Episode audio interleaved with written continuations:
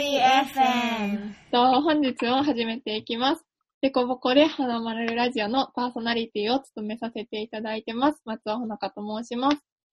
えっ、と、本日はゲストとして、と友達のまりなちゃんをお呼びしています。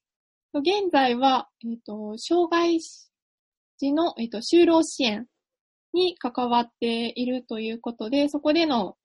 と実際の経験だとか、そこでの学びっていうのを、この対談を通して、えっと、お伝えしていけたらいいかなって思っています。よろしくお願いします。お願いします。あ、お願いします。ではでは、えっと、早速、初めてなので、自己紹介を軽くお願いします。はい。矢野まりなって言います。えっと、年齢は25になる年です。三重県に住んでるんですけど、山で通って、えっと、障害のある子供の学童みたいなところで働いています。放課後等デイサービスって言われるところです。で一応、教員免許を、小学校と特別支援学校の教員免許を持っていて、そこで働かせてもらってます。あー、そうなんですね。ありがとうございます。なんか、うん、早速、あの、いろんなお話に入っていきたいなって思うんですけど、あの、もともと、教員免許を持っているって言ってくれて、その、教員免許を持ってるってところから、うん、今この放課後デイサービスとか、障害児の、こう、かつ、あの、就労とか、その、デイサービスの放課後のデイサービスか、ごめん。とかに関わるきっかけとか、その辺のことって何かあったんですか？うーんと、もともとは教員を本当に目指してて、小学校の先生になりたいっていうのが本当に小学校の頃からの夢で、ただ、大学4年生になった時に、あれ？みたいな。あれ？小学校の先生になることが全てじゃないんじゃないか？みたいな。なんかずっと自分が思ってきたから、これは夢って思ってるだけで、これって別に変えてもいいんじゃない？って思って、で、このまま教師になったら、なんか潰れるなって自分の中で思って、うんもう、なんやろ、完璧じゃないといけない教師しか見えてなかったから、そんな、こ教師にはなれないのに、そのまま演じ続けたら、しんどいなって思って、うん別で就活を始めたのが、今の会社と出会うきっかけというか、就活をしていく中で今の会社と出会って、フォーデイっていうのを知って、就職っていう感じにはなったんですけど。うーんなんかその大学でかん、あの大学の4年生の頃に感じた違和感っていうのが、あ、このまま教師になったらあかんなっていうことなんですよね。なんかそこってなんか、なんでそういう風に感じていったんですか？ちょっとあれかな。うん なんか、うんうん。えっ、と、大学3年生の、と年生の間の春休みに、うんうんえっ、と、旅革命っていうのに参加して、うん。で、ベトナム、カンボジアの、を、何、横断するてか、する、なんか、旅プログラムみたいなのに参加したときに、うん。なんかいろいろ自分と見つめ直して、で、その時に本当に自分の過去のコンプレックスを初めて人に言えたこともあったりとか、他の参加者で教員辞めて今全然違うことやってるよっていう人もいて、で、そういう人たちの声、声で、なんか教員になること以外も考えたらって言われて、へえ。で、ほそういう言葉をかけてくれる人がおらんかった？やっぱ教員は私の夢って言い張っとんのもそうや。大学の子たちは教育学部やからみんなが教員になるのが当たり前やと思ってるから。教員にならんの？みたいな、逆に。教育学部まで来てわざわざ教員にならんの？って、私も思っとったし、周りの教員にならん子たちに対して。で、周りもそういう雰囲気やったから、初めてそこで、教員の道以外を探そうって思ったのが本当に大学4年生の初めかな。そうなんや。で、そっから結構、教員じゃない就活の道を探し出して、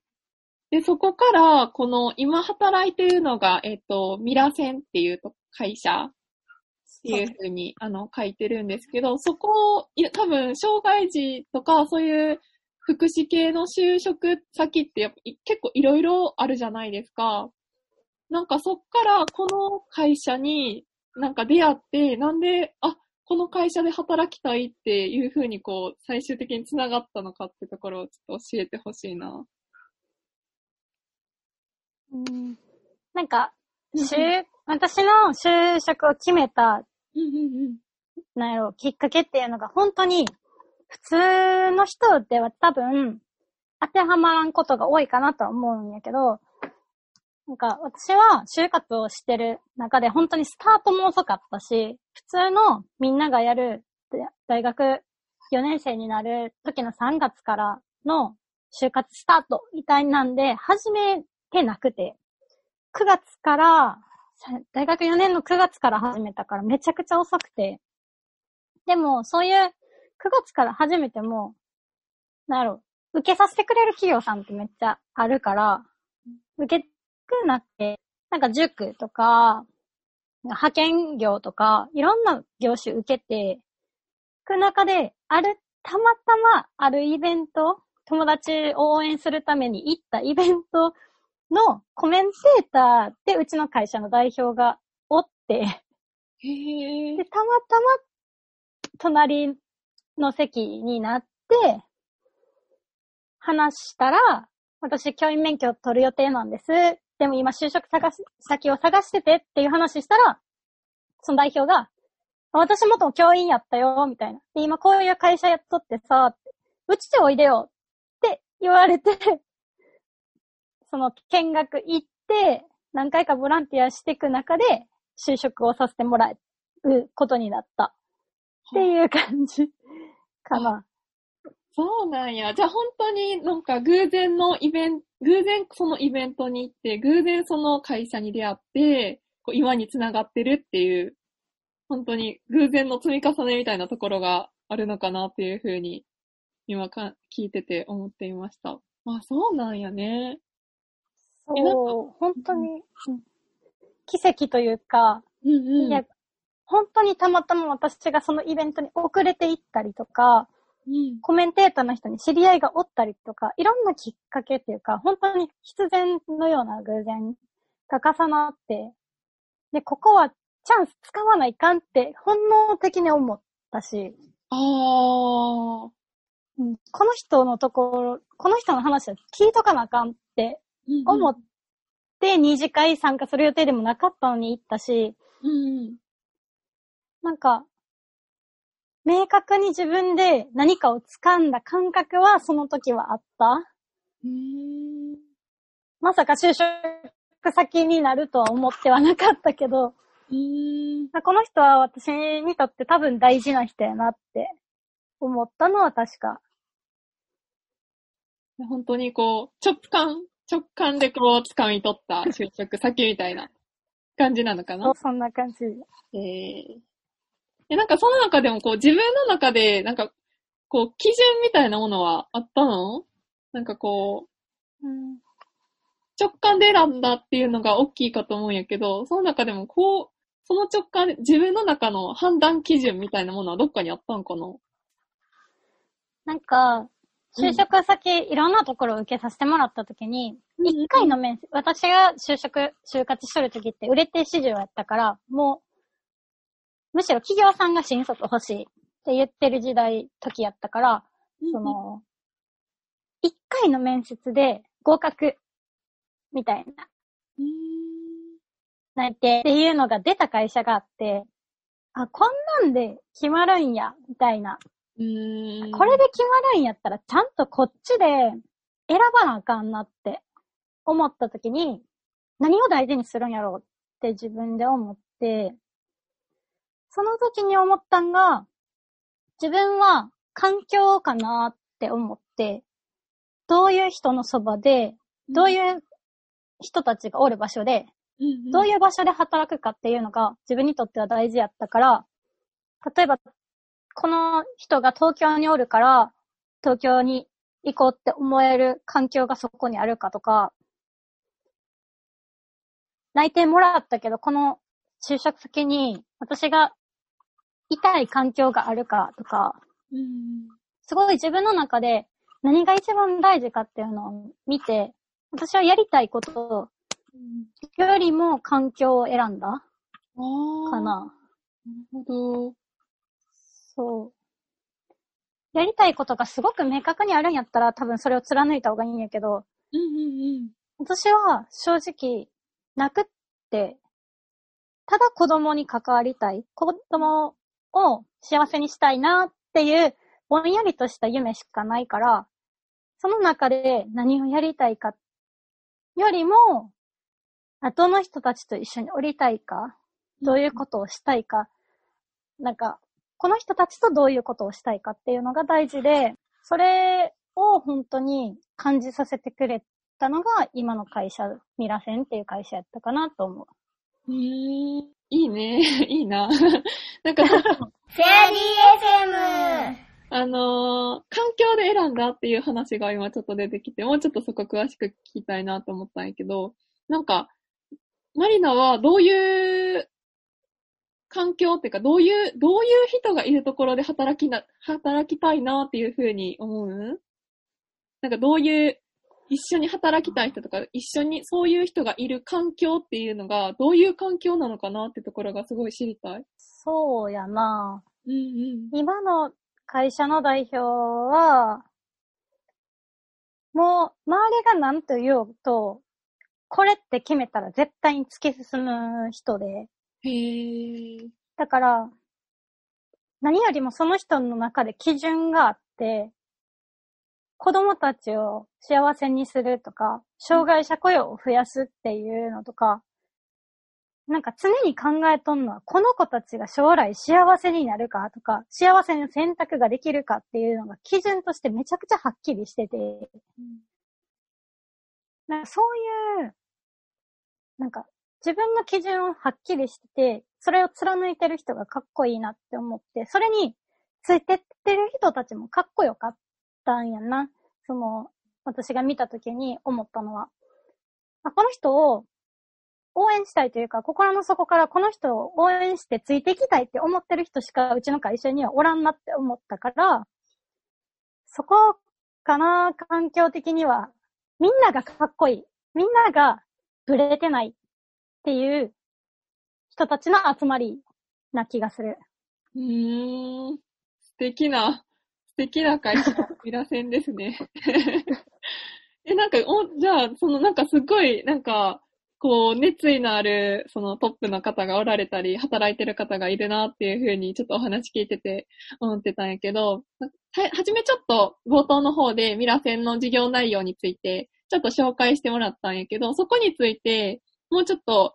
ミラセンっていう会社自体がどういうことをしているのかっていうことと、その中でマリナが、うん、どういう、どういうことを今しているのかっていう部分をちょっと教えてもらってもいいかな。うんと、ミラセンは最初言ったように放課後等デイサービスっていうくくりなんやけど、放課後等デイサービスっていうのが、障害のある子供、うんと、小学生から18歳の高校3年生の男、あの、子供までが来れる、学童みたいな預かる、放課後に、学校終わった後と土曜日に預かる場所。なんやけど、なんか他の放課後等デイサービスと、うちが明確に違うところは、うちは、えっと、障害者雇用の支援をしてるから、うんと、子供たち来て、放課後等デイサービスが結構やってるイメージは、なんやろ、来て、宿題一緒にして、おやつ食べて、お母さんとか、迎えに来るまでとか、家まで送るまで、その時間を安全に過ごすっていうのが結構、いわ、世間一般的にイメージする方でいないけど、うちらは、子供たちが放課後に来て学校で疲れとるんやけど、そっから2時間みっちり作業をするんだけど、うんと、企業さんから内職をもらってて、えっと、賃金は一切発生してない0円で、内職、社内で出た、うんと、社内でやってるにはちょっと負担があるとか、プラスアルファでやらな、とかをもらって、それを 2, 2時間みっちりやる、子供たちが。で、体力をつけていって、最終的にはそういうマッチング、企業さんとマッチングできた子は就職していくっていう流れを作ってるかな。へー。なるほど。その放課後デイサービスっていうのは、この、ちょっと障害がある、あの、普通にこう、公立の小学校とかで、こう40人のクラスで学んでる子とかではなくって、この障害があるとされてる子の、えっと、小学生から高3の子までが結構来てるっていう感じで合ってるかな。そうやな。イメージとしては、そんな感じ。うんうん、もう本当に、うーん、法デイのプログラムっていうか、対象のする子たちによるんやけど、私たちが預かってるのは、知的障害者がお、主かな。あとは軽度、軽度の知的障害者で、あとは発達障害の診断を降りてる子もおるから、うん、その子たちは通常級にいる。40人のクラスの中の、ちょっと支援が必要な子供とかがおるかな。うん、あとは本当に、他の方では、身体障害を主に扱ってるところもあるし、重度障害者とか、知的の中でも重い子たちを扱ってるっていう法令もあって、本当に様々やけど、うちは軽度の子が多いかな。うーん。ちょっと今、初歩的な質問ないけど、4day っていうのは、あの、4day ってどうどういうことなんかなごめん。的な。放課後と、放課後とデータビスを略すと 4day になるんよ。なるほど。そう。放課後デイサービスめっちゃ長いから。うんうんうん。あ、それを 4day、4day って言うんや。そう。あ、なるほどね。で、それで結構、え、じゃあ放課後に学校が終わって、で、そこのデイサー、4day に行って、結構こう作業とかしてる、毎日して、してたりする子供たちとかは。そう。うちに、そう、うちに来とる子は、うんうん、まあ、高校生は本当にすぐ、高校の真隣に、高校っていうか、特別支援学校の真隣にうちの施設あるから、放課後、もう帰ってきて徒歩3分とか5分で着いて、そっからもうみっちり2時間。そう。で、しかも、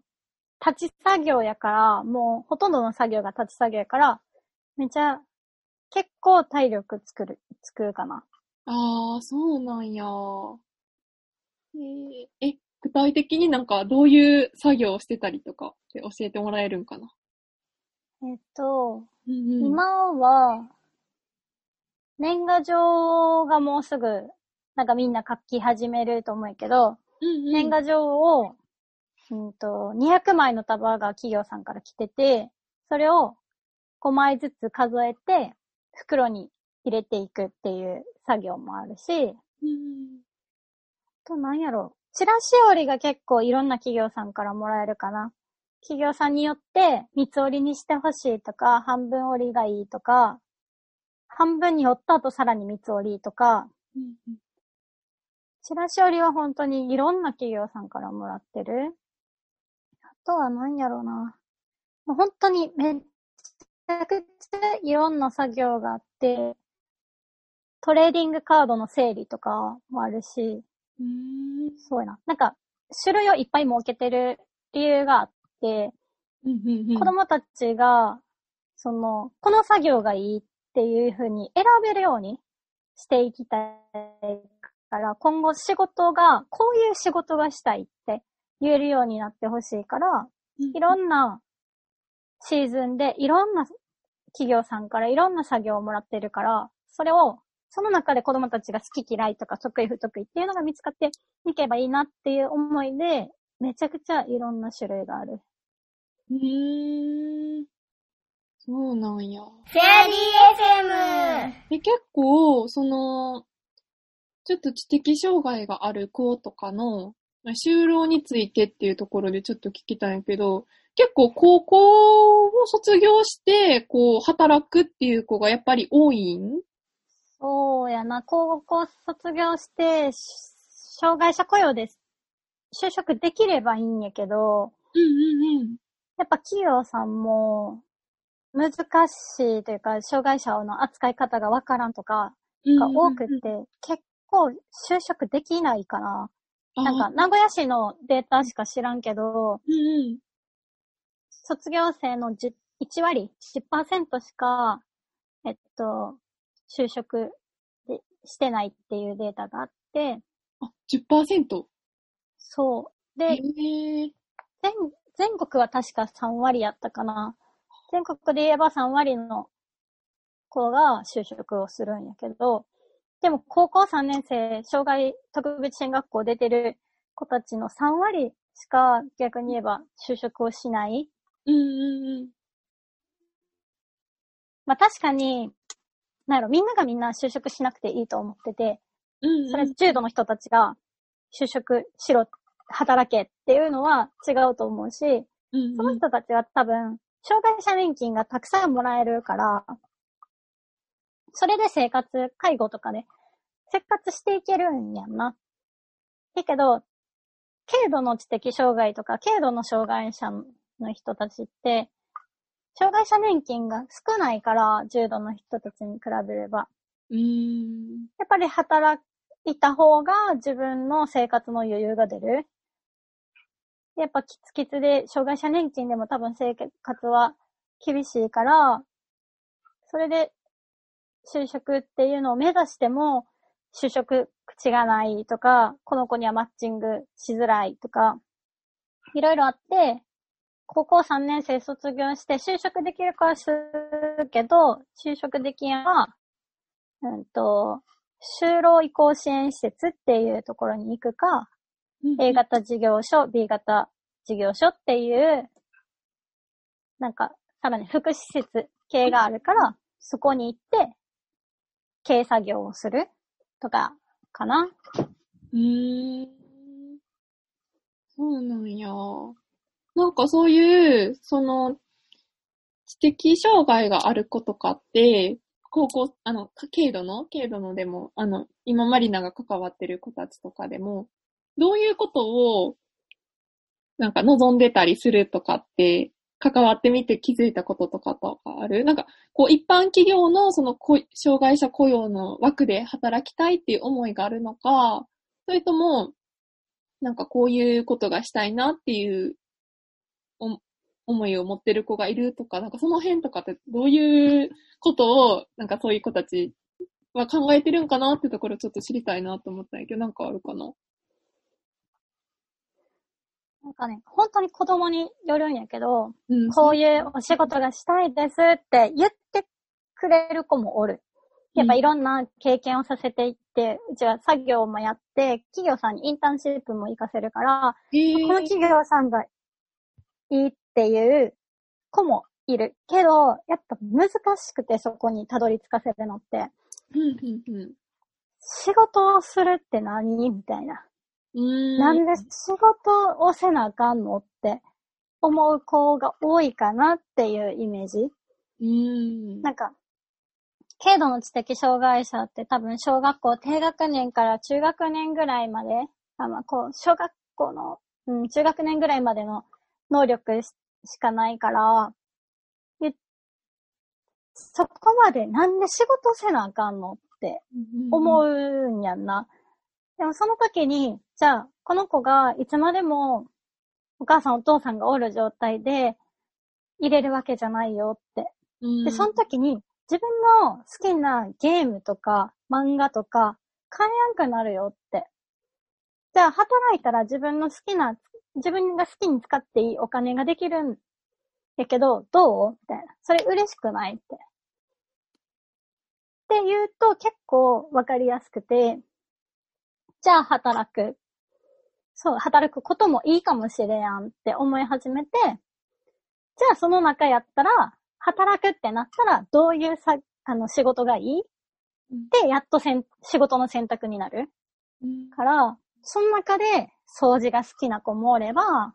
本当に黙々と同じことをやっていたいっていう子もいるし、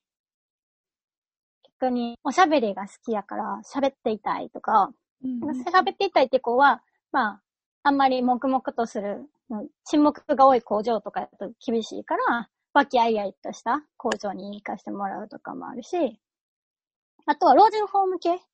やったら、まあ、お利用者さんとおしゃべりができるしっていうので、いろんなことを経験させていって、自分の中で、あ、ここがいいって思っ、子供がまず思って、なおかつ企業さんもこの子が欲しいって思ってもらえるようなきっかけ作りをしてるって感じうんかな、うちは。なるほど。その、なんかその子のやりたいっていうのと、その企業が、あの、採用するよっていう、そのマッチングのハードルってやっぱまだまだ高かったりする？高いかな。やっぱり企業さんが欲しいのと、が行きたいっていうのは結構違ったりするし、私たちが見てて、この子が得意不得意やなって思うことと、本、本人がこれやりたい、これが得意なんだって思ってるものって結構ギャップがあったりするから、うーん。ね、それは、これ、この作業が好きって言ったときに、それって、ずっと続けられるって言うと、やっぱこの瞬間だけ好きっていうのとか、終わりが見えるから好きとか、ななんかそこ、の、この子が言ってる好きを深掘りしていくと、あ、終わりが見えるから好きなんやな。この作業はすぐに終わるから好きなんやな。とか、いろんなものが見えてきて、じゃあこれは？これだって終わり見えるようにしたらやり方変わるんじゃないみたいなことをしていくのが、多分私たちがやるべきことなんかなっていう感じで、うん。そうかな。うん、そうそう。もう難しい。でも、私たちも、その企業さんの採用担当者ではないから、ああ、そうね。企業さんが求めてる、うん。そう、しかも求めてる像をその子たちに演じ、音演じさせるのも違うから、うんもうそこはそこで、あ、ご縁がなかったんやなってなるだけかな。うーん。なるほど。なんか、こう、あの、その、4day で、その、さ、就 4day での、こう、就労体験みたいなことになるのかな？それって結構小学生の頃から始める、始めることなのかな？いや、高校ぐらいか、から始めたりするの？うん。そうやな。高校生し、ほぼ高校生ばっかりかな一応、中学生もインターンシップ連れてけるんやけど、企業さん側が望まないことのが多い。うん。やっぱり、企業さんも先を見てくれてるから、高校生に来てほしいっていう企業さんが多くて、やっぱ2、3年後、この子たちを雇用できるかどうかを見てくれてるから、そうなると、やっぱ1年後、2年後、すぐに欲しいって思えるようなうん。想像ができるように、高校生を連れていくことのが多くて、中学生は連れて行くけど、結構体験っていう企業さん、就職がその先にないような企業さんには一緒に行く。こともある。そうなんや。ということは、小学生とか中学生の 4day っていうのは結構こう自由に過ごしたり、なんかこういろんな人と触れ合ったりっていうする時間を持ってるっていう感じなのかな？そうやな、そういう法令の形もあるし、うんうちは、学習支援もしてるから、学習支援の子が多いかな、小中学生は。うーん。Fairy FM なんか、そうね、うんと、他の方デーとは違って、ここではこのしゅ、うん、こう、いろんな作業がみっちりできるっていうところが多分魅力なのかなっていうふうに思ったんやけど、その、うーん、そのしゅ、プチ就労体験みたいなものが、こう、実際のその子たちの就労につながっているなっていう実感は結構あったりする？うん。実際、本当に去年の卒業生は、そ、れでマッチングして、就職が決まった子が、なって、本当に、うちきっかけで出会って、で、向こうも、あ、この子雇用したいって言ってもらえて、で、何回か、何回も何回もそのインターンシップっていうのを繰り返していって、で、その、インターンシップ行くことで子供たちがそこで成長するし、なおかつ、さらに、この子たちをどういう風に、どういう場所で、どういうことをやってもらおうかなって、企業さんも考えてくれるようになって、あその就職していったから、本当に、あ、それは本当に良かったなって、ギリギリに就職決まった子もって、去年の何月やろ、本当に冬とかに、やっとの思いで決まった子がおったら、もうその子が就職決まった時は、もう本当に嬉しかった。うん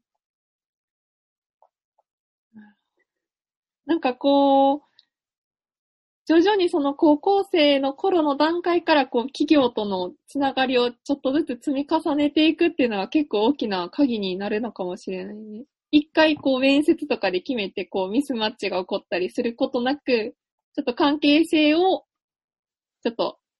徐々にあの高めていくっていうか、そこは結構鍵なのかな？そうやんな。なんかやっぱり、面接とかって喋れれば勝ちというか、確かにね。い、そう、いいように見せれる演技力があればできるんやけど、うんうん。やっぱそこを見てほしいわけじゃないし、そこを苦手とする子たちやから基本的には。うんうんうん。じゃあ、その子、この子たちに何ができるかってなった時に、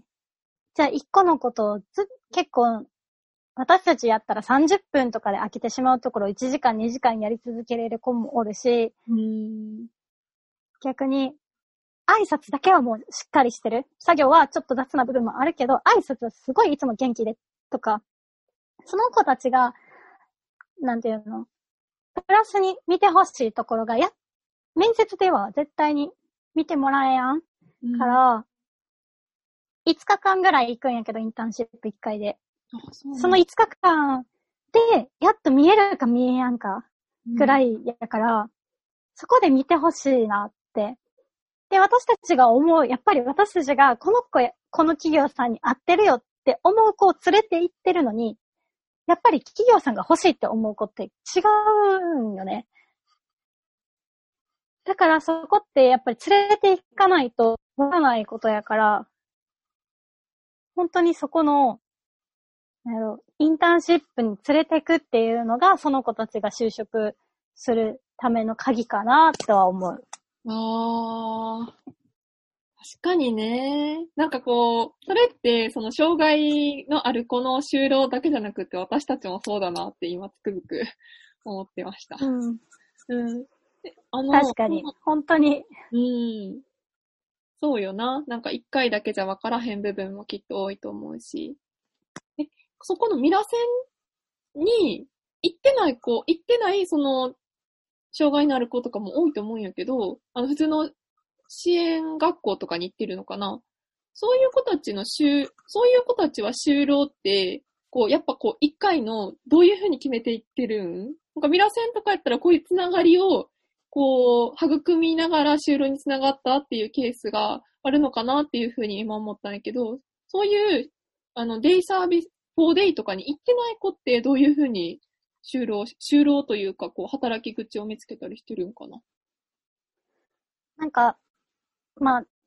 私たちはミラセンに来てる子しかほぼ見てないからわからんけど。うんと、親の頑張り方かなっていう感じで、親が学校にご利用しをして、絶対にこの子を就職させたいから、企業さん、実習に行ける企業さんを探してくれっていうか、親がそういう実習を受け入れてくれてる企業さんを独自で探すか、とかしかなくて、あ、そうなんや。あとは、私たちではできないことが学校では逆にできるんやけど、うんうん、大きい企業さん、JR とか、うんと、多分、みんながよく知ってる名前の企業さんっていうのは、特例子会社っていうのを持ってるから、特例子会社は、その、障害者雇用をクリアするため、障害者雇用率をクリアするために作られた、その、障害者を働かせるための工場とか、会社、子会社なんやけど、そこの就職先に行く、実習に行くためには学校を通さないといけないから、あそこは本当に、そこに行きたいです。ここのこ特例子会社に行きたいですっていうのを学校に言ったりとか、特例子会社にどうやったら実習受け入れてくれるんですかって聞きに行ったりとか、もう本当に今年は就職口あるんですかっていうのを、本当に保護者がどれだけ調べていけるかしかなくて、あ。はあ。学校側は、ものすごく就職、この子を就職させたいから、動いてくれるかって言われると、まあ、動いてくれる学校の先生もおると思うし、もちろん、この子は就職するべきやと思って、思ってる先生もおると思うけど、言っちゃえば、就職先を見つけることは難しいから、専門外やし、うん。ってなると、やっぱ福祉に活かせる方が楽。福祉系とのつながりはあるから、うん。もうすでにあるつながりのところに、ここはどうですか？ここに実習行ってみたらどうですか？って、保護者に案内するのは、まあ多分学校側からしたら多分簡単なんやとは思うーん。なんかその福祉側に、福祉側のこの A 型とか B 型の就労っていうのと、その障害者雇用枠での就労っていうのはやっぱこう開きがあったりするんかな？う。給料が明らかに違う。ああ。やっぱそこが結構ハードルというか、やっぱ、やっぱこっちに行かせたいなっていう思いが強い人がやっぱ多い、多い印象とかはある？でも働き口がないっていうか見つけにくいから、うーん。就職、いい、もう就職させなくていいって思っている保護者も多い、多いというか、いる。うーん。もう可愛い可愛い子供やし、いつまで経っても、ちっちゃい子のままの脳やから、この子が働くっていう感覚って多分保護者に芽生えにくい。ああ、なるほど。そう。ってなった時に、この子を外に出させれるのか。で、自分たちのがは方が早く死ぬのは分かっとってもやっぱり可愛いから、うんうんうん。もうどうしても就職させたいって思ってても、やっぱどうしようって止まってしまう保護者もいるんじゃないかなって思う。かな。ってことは、なんか、保護者の方の、この、保護者の方へのこの情報提供っていうか、保護者の方に対する何かっていうのも結構必要そうなんやなって今感じた。そうやな。本当にうん何もやってない保護者の子供は自分でキャッチはできないから、自分で就職先を探すとか、実習先を探すっていうのはやっぱ子供たちだけでは難しいから、うん。そうなった時に保護者が何も動いてなかったら、本当にその子に能力があっても難しい。うん。学校は情報提供はしてるから、それ以上動かないと思う。こういう福祉施設ありますよ。こういうところに実習行ってくださいね。実習届出してくださいねって保護者には伝えてるから、それ以上はできないから、うん。本当に、そういう子もいる。本当に、そうだね。だいぶ遅いタイミングでうちに来て、うんうん。この子には能力があるし、高い、能力高いけど、タイミングが遅いから、うちだけ、なんか、もうちょっと早いタイミングで来てくれてたら、なんか、もうちょっと成長できる部分があったなって思う子もいるから、そうってなると、うんそう。やっぱり今のままでは、外企業さんに連れて行くときに、いろんなマナーとかをまだ伝えてない状況で連れて行くっていう、こっちの不安が拭えながらも連れて行ってしまうから、そこかな。う。うんん。だからもうどれだけ保護者が情報をキャッチして、そこを吟味してやっていくかっていうのが本当に鍵かもしれん。うーん。なるほどね。なんかけど、保護者の方も、なんかどうしたらいいんやろうっていう、もしかしたらなんか孤独な気持ちって抱えてる人が多いかもしれへんな。そうやな。もう、うん、わからん。どうしたらいいですかっていう保護者もいるし、うん。うん。まあ、うちは、ミラセンを、なんやろ、就職先を見つける場所ではなく、この子が成長するために活かしてる場所で、将来は福祉施設に行きますって言ってる人もいて、もううちの使い方なんて、あの、自由にしてもらったらいいんやけど。それ、うん、本当に、うちに来てる保護者さんはまだ、多分、意識が高いから、言っ。ちゃえば、就職をさせたいとか、この子を、せめて A 型、B 型行くまでに成長させたいって思う保護者さんが来てくれてるから、うん、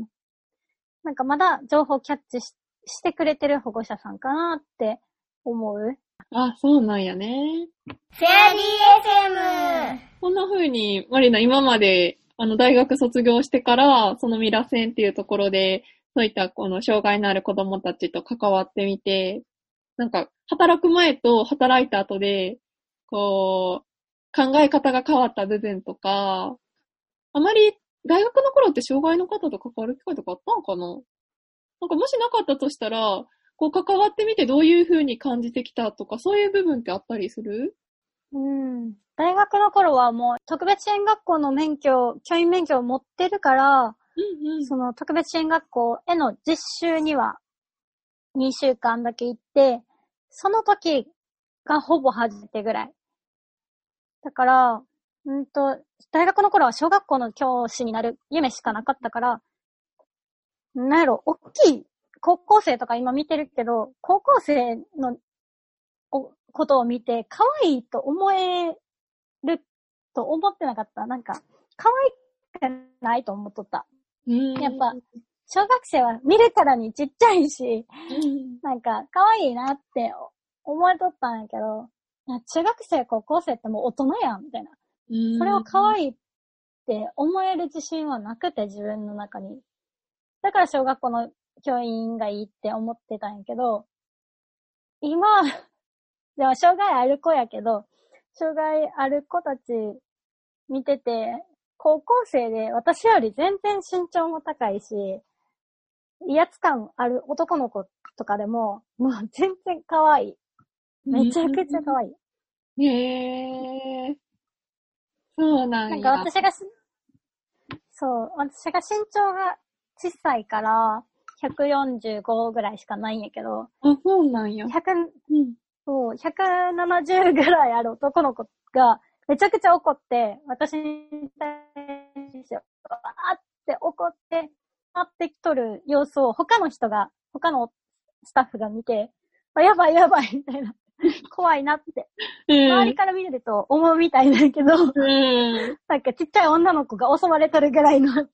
けど、こっちからしたらもう真正面で言い争っとるから、全然もうなんか、この子が言っとる言い分わかるみたいな。けど、そんなん通用せんやろみたいなんで、こっちは強気でいけるから、なんかそういう言い争いしとっ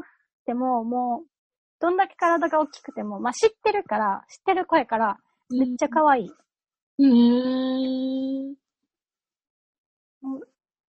その辺が結構だいぶ、だいぶ変わった。そうなんや。け印象、印象みたいなものは結構働いてみて、結構変わった部分が大きかったんかな。そうやな。だいぶ変わったかな。うーん。なかなか普通、あの、大学の時は、うんうん。そう、大学の時は、うん。なんやろ。今の考え方はやっぱりできやんかったから、なんか障害のある子供が、うん。うーん、どうとかっていうイメージはわかんし、うん。なんやろ、働いてみて初めて、この子たちが幸せになる未来ってどんなことやろって具体的に考えられたのは、うんうん。本当に働き始めてからかな。あー。え、今さ、この、この子たちがこう、将来このようになったら幸せなんだ、なんだろうっていうところが分かったのが、働いてからっていうふうに今言ってくれたんやけど、なんか今その、そのことの内容ってどういうふうに考えてるん？なんかこの子たちこういうふうに活躍でき、活躍できたら幸せかなみたいなところって、ちょっとめっちゃ聞きたい。うん、なんかもうそれはずっと、うんずっと多分私が今後、なんやろ、課題にしていくというか、多分この子たちが何をしたら幸せでって、私がどうしたらこの子たちが幸せになるかっていうのはずっと多分自分に問いかける問題やと思ってるんやけど、うーん。なんか今思うのは、それこそもう本当にさっき言った子供たちが自分が好きなアニメのグッズを買えるとか、ずっとアニメを見れるとか、すごい小さな幸せでいいんやけど、子供たちがこれがやってて楽しいっていうことができるための何かが与えられたらいいなって思う。で、それが、やっぱずっとアニメ見て家に引きこもるってことが、もしかしたらその子にとっては幸せかもしれへんけど、で、それが外に出ることが苦痛になってしまったら意味がないって思ってて、で、それって、ちょっと矛盾しとるやろ、矛盾しとるようやけど、やっぱり外との関わりは立ってほしくないから、うーん、なんかバランスが、周りが見て思う幸せと、その子が思う幸せのバランスが取れれば、一番いいかなって、今は思う。うーん。そう、なんか、その子が思う幸せっていう部分をなんか大事にできなが、できる、できつつ、こう働いて、働いてるっていうかこう生きていけるとすごいいいよな。うん。結構もう今2年目やったっけ ?1 年目やったっそう、今2年目。あ、2年目か。で、今、結構、あの、割と長く、長くっていうか、こう、2年間、そういった子たちと、まあ、一緒に過ごしたりするな、してて、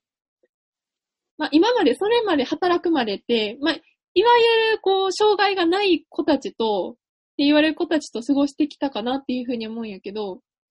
今の2年間で、そういった、こう、ちょっと知的障害があるよって言われてる子たちと過ごしてきて、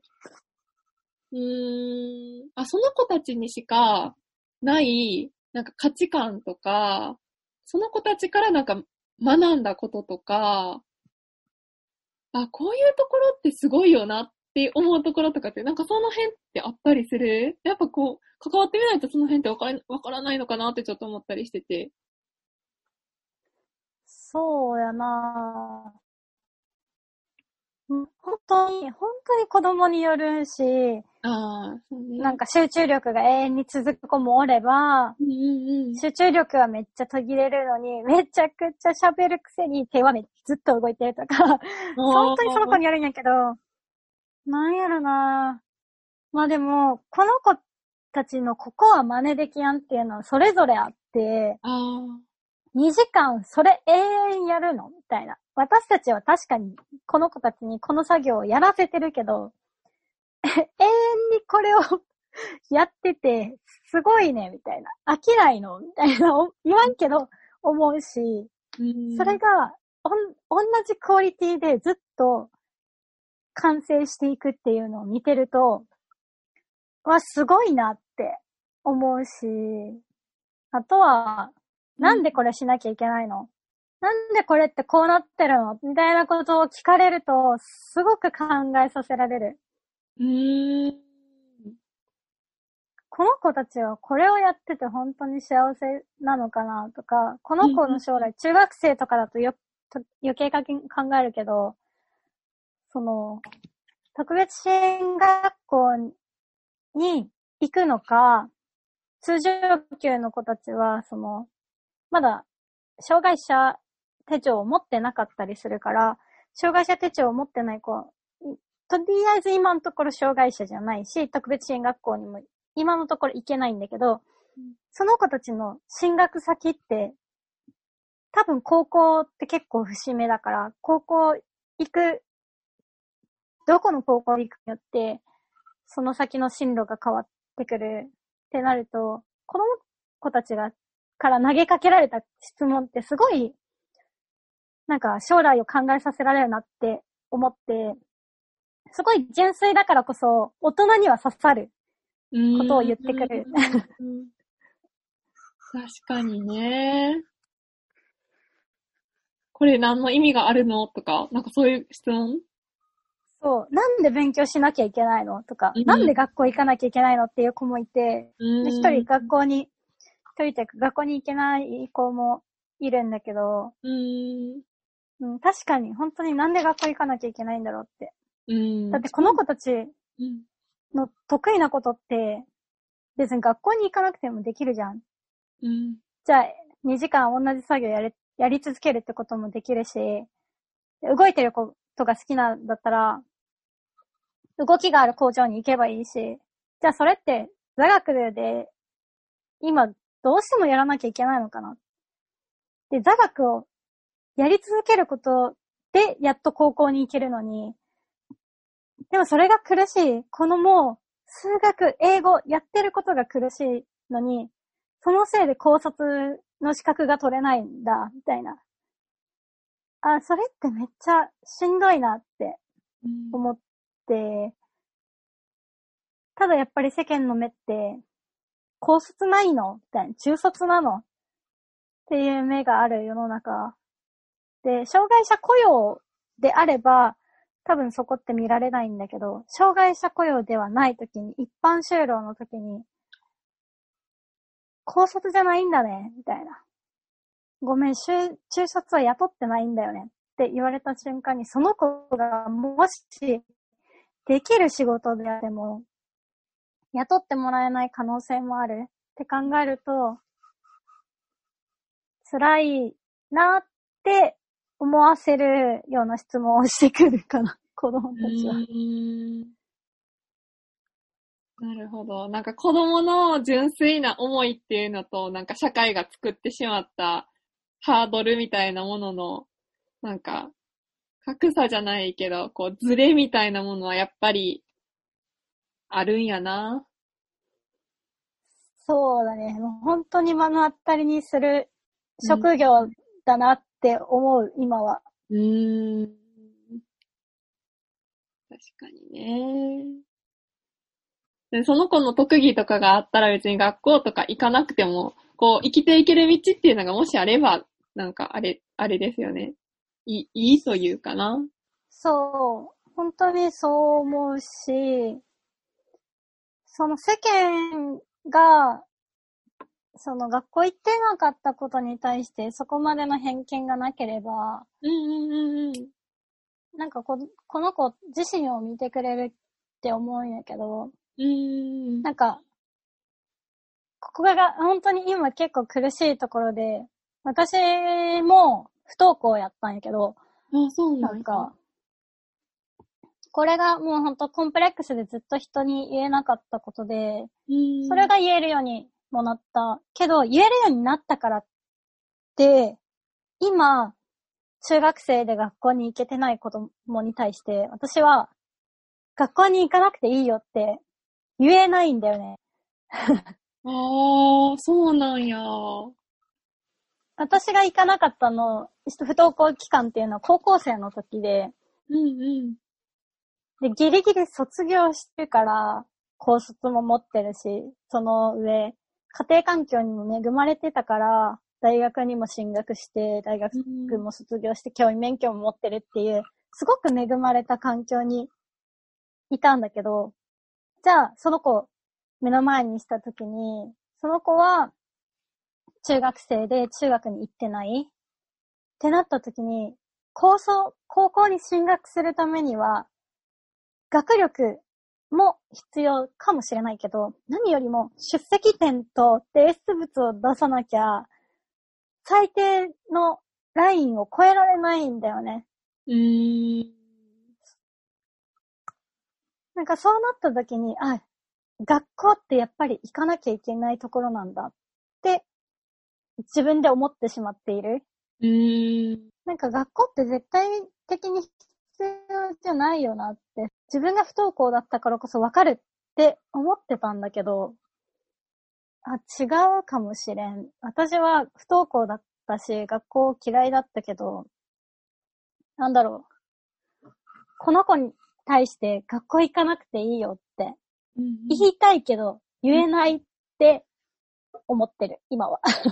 ああ、そうなんや。結構そこってなんかこう、葛藤あるよな。なんかそその子の思いっていうのと、その子の将来とか、なんかいろんなことを考えたときに、どう言葉をかけていいんかなとか。その辺のこの不登校、不登校の子の支援みたいなところが結構ここれからのしたいこととかに繋がってたりはするのかな今こう就労支援の方を、就労とかこう、法デイの方メ、メイン業務になってるのかな？それからこう、これから、ああ、こんなことしていったら、こう、こういうちょっと知的な障害がある子が、もうちょっと、あの、今後生きやすくなるみたいなこことに向けてしたいこと、みたいな。なんかこう。なんかうん。もちろん就労支援はしたいし、知的障害のある今、目の前にいる子供たちの幸せっていうのは本当に考えたい、考え続けたいことなんだけど、今の会社に入る理由が自分のやりたいことよりも、この人の夢を応援したいなって思ったのがあって就職をしたから、うんうん。それももちろんしたいけど、今後自分がやりたいことっていうのは、それこそ本当に不登校支援っていうのが何か自分の中でずっと引っかかってることで、自分が不登校だったからうん。何かできることがあるんじゃないかって思ってて、ただそれが明確には今はなってないんだけど、何かこの子たちが例えば高卒が本当に必要なのであれば、高卒を取れるようなプログラムを、そういうところ、法でいいんじゃないけど、そういうところに入れればいいし、うん。でも高卒が本当に必要なのかっていう疑問にもなるから、高卒がなきゃ就職ができないのかっていうところとか、学校に行かなくても出席点が取れるよっていう、まあ今はでもフリースクールっていうのがあるけど、あ学校に行けてないのに、ここに、法デイには、うちのミラセンには来てるっていうだけでも加点になるんじゃないかって思うし、この子は外に出てるじゃん、みたいな、ーそういうところが、やっぱりあるから、たまたまその学校に行けないだけだし、う。ん、なんかそういうところが多分、今後やりたいことなのかなって今は思ってる。ありがとう。なんか結構自分のこの経験とかと繋がってる感はすごいあるなっていうふうに感じてた。フェアリー FM! だそその、そういう、私自身この知的障害のあることを関わることって結構少な、少なくって今まで過ごしてる中で、で、マリーナがこう関わっていて、あ、めっちゃこんな面白いエピソードあったとかなんかその辺あったりする。なんかそうかめっちゃこう過ごしてて嬉しかった瞬間とか、一緒に過ごしてる中でのなんかこう、なんかふとしたエピソードみたいな、なんか印象に残ったエピソードみたいなのとかあるか？ら。もう日常が結構、なんか日々思う、こその子その子で、もうこの瞬間可愛いなとかはめちゃくちゃあって、ただもうなんか、それも 本当にくだらんことというか、なんか、普段めっちゃ突っかかってくるのに、なんか、うーん、なんか私たち中例とか修例っていうものがあって、朝の会、うん。終わりの会みたいなやつだけど、その時にスタッフ、先生を当てて、なんか一言もらうっていう瞬間があって、いつも私のことをけなしてくるのに、そういう先生にコメントもらうときは絶対に私を当ててくる子とかもおるから、まあそういうのは 可か愛いなっうんて思う。結構信頼関係が結べてるっていう感じなんか。そうそうそう。で、まあ、その突っかかってくる子も、なんやろ、私やから突っかかってる、くるっていう子もおるし、なんやろ、私はすごい返すんやって。適当にあしらいつつも、うん。なんでそんなこと言うみたいな、とか、言い返すから、その他の先生は、まあまあまあって大人の対応するんやけど、あそう。なんか私はまだ若いからか性格なのかわからんけど、すごい突っかかられると、そのテンションで返してしまう。ーうーん。なんで先生を僕の気持ち分かってくれないのって言うと、あなただって先生の気持ち分からないでしょみたいな ことを言っちゃうのよ。でで、それを繰り返していくうちに、なんか、ふとその子がニコ、ニコっていうかニヤって笑う瞬間があって、へえー、めちゃめちゃいい。あそれ、あ、今突っかかってるのわざとだな、みたいな。かま、かまってほしいからとか、時間を潰すために突っかかってるとか分かると、もうこっちも冗談で返していく。うーん。なんかもう本当に、ちっちゃい子と、体大きいのにちっちゃい子とじゃれ合ってる感じうんが日々、その繰り返しで、なんかもうこっちが、なんか厳しいことを言っても、子供たちが信頼をしてくれてるからか、嫌にならず、何でも報告してくるし、何度も声かけてくるし、もうなんかそういうところは、やっぱりこの1年半とか2年目うん。で、やっぱりその子たちと関わってきたからこそ、できてることなのかな、とは思ってる。おー。いい。なんかその、こう、じゃ、じゃれ合ってるって言ったらあれなんかわかんないですけど、このやりとりがめっちゃほっこりした。なんかこう、ほ、本当になんかこう、障害者の子とをマリナとか言うんじゃなくて、本当に人と人で、こう、あの、言い合っているっていう雰囲気が、なんかすごいいいなっていうふうに思いました。なんかこう、今って、私自身はなんとなく今まで、今までそういった障害のある方と関わったこともないっていうことは、なんとなくこう、社会的にこう、境界線みたいなものがどっかにあるのかなっていうふうに思っているのが、今のこの、障、まあ、いわゆる障害者っていう方と、なんかいわゆる健常者っていうもの、なんなんとなく課題なのかな？なんかそこにこう、結構入ってみないと関われないっていうところが結構課題の、課題なのかなっていうふうに、なんとなく感じてるんやけど、今マリナがこの障害者福祉になるのかな？そういったこの 4day っていう活動を通して、この障害のある方と関わるとか、この障害のある業界って言ったらいいのかな？福祉の業界って言ったらいいのかな？そこについて、あ、一番の課題ってこういうところかな？みたいなところってなんかあったりする？どうやろな。なんか、正直、その、本当に世間から見せる障害者って多分、イメージ通りやと思う瞬、部分って、あ、うん、うん、うん。私も正直言って障害者に関わってるけど、それは知ってる子やから、知ってる、い一人の人として関わろうって思ってのスタートやから、うん、うん、うん。知ってるだけであって、その、例えば駅におる、独り言をブツブツ言ってる人ってなったら、もしかしたらその人には障害があるかもしれんやん。うんうん。中で、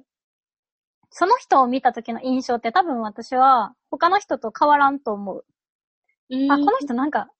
怖いなとか、この人ちょっと嫌やな、ちょっと距離離しとこうって思うのは多分、いくら私が障害者に関わっとったとしても変わらなくて、うん。でもそれって別に悪いことではないというか、うん。それはしょうがないという思うんやんな。でもそれってもう障害のあるその人たちが周りを見れないから、世間の目っていうのを気にして生きてないから、別に。自分の好きな歌を歌ったりとか、急に思い出したアニメのセリフを言うとか、もう自分の世界で生きてるのよ。だからただ単純にそれだけやから、別にそこでわざわざ関わろうと思わんくっていいと思うし、その人の世界に入ってることが幸せやから、うん、絶対にそれは良くって。うーん。まあでも、そういう考え方に、であってほしいなとも思う。なんか、関わろうとせんでいいから、うん、あ、この人、怖いなだけで終わるんじゃなくて、うんあ、この人は今、アニメのセリフを言っとるんかもしれやんとか、あ、歌歌って気持ちいいんやな、みたいな。うん、なんかうんそういう目で、見れるようになるだけでも、うん。なんかだいぶ印象って変わるのかなって、怖いだけで終わらないっていうか、うん、なんか私は見てて、あの子に似てるとか思うと、すごく、この人の印象、目の前にいる人の感情、あの、印象が変わって、あ。あ、この人は今、この自分の世界に入ってるから、あ、これ楽しいんやなって、やっぱ周りの目は見れやんしな、しょうがないよねって。でもそれって気にしてるのは多分周りだけやから、その人は気にしてないし。うーん、そうね、確かに。で、その時に、まあ、確かに危ない人はおるから、警戒はしやなあかんとは思うし、うんうん。その人を、ただ、ちょっと離れたところで見る分には、別に私は、あの、言い方悪いかもしれやんけど、あの、面白いなって思う。うーん。あ、自分の世界に浸ってんねや、みたいな。うーん。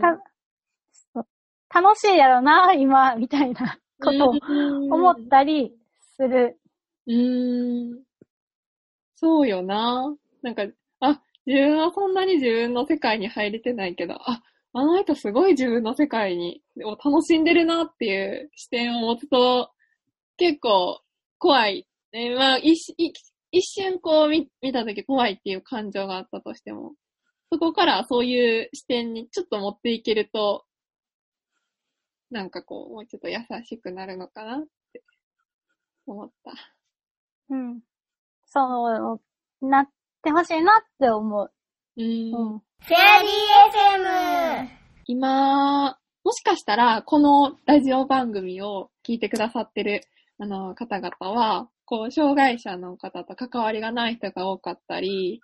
全然分野が違う方とかがもしかして結構多いのかなって思うんやけど、今までこう、いろんな、うーん、マリナが今働いている、えっ、と、会社での、まあ、事業の内容だとか、その、障害のある子たちと関わってみた経験とかを、あの、経験とかそこでの学びとか、これからしたいことについて、えっと、今、えっと、聞いてくださってる方々と一緒に共有できたかなって思ってるんですけど、最後になんかそういった今聞いてくださっている方々に向けて、あ、最後にこういうこと伝えたいなっていう部分とかってなんかあるかな？まあなんか、今回聞いてもらっ、障害者っていうものが、もうちょっとフランクにうんなくれてればぐらい思って。まあ私からは、そこまで、なんだろう、障害者のことをもっと知ってほしいとか、そういう感じでもなくて、まあ本当に軽く興味を持ってくれれば、それでよくて、それから障害者雇用とか、もし一緒に働くことになってからでもいいから、なんか知っていってくれればな。あとはもう個人個人の性格とか、があると思うんで、それを、なんか、障害関係なく知っていってもらえたらなって思います。うん。ありがとうございます。本当に今日は、あの、ゲストとして出ていただいて、いい時間になりました。ではでは、はい、ありがとうございます。ありがとうございます。あの、ぜひ、あの、感想と、あの、すごい聞きたいな、このエピソードを聞いた感想とかを聞きたいなっていうふうに思っているので、あの、ハッシュタグ、えっ、と、デコボコで花丸というハッシュタグをつけて感想を SNS、あ、まあ、ツイッターですかね、つぶやいていただけたら、あの、すごい嬉しいので、よかったら皆さんつぶやいてください。ではでは、この第3回、あ、私のチャンネルの第3回目のエピソードをこれで終わります。では、ありがとうございました。ありがとうございました。フェリー FM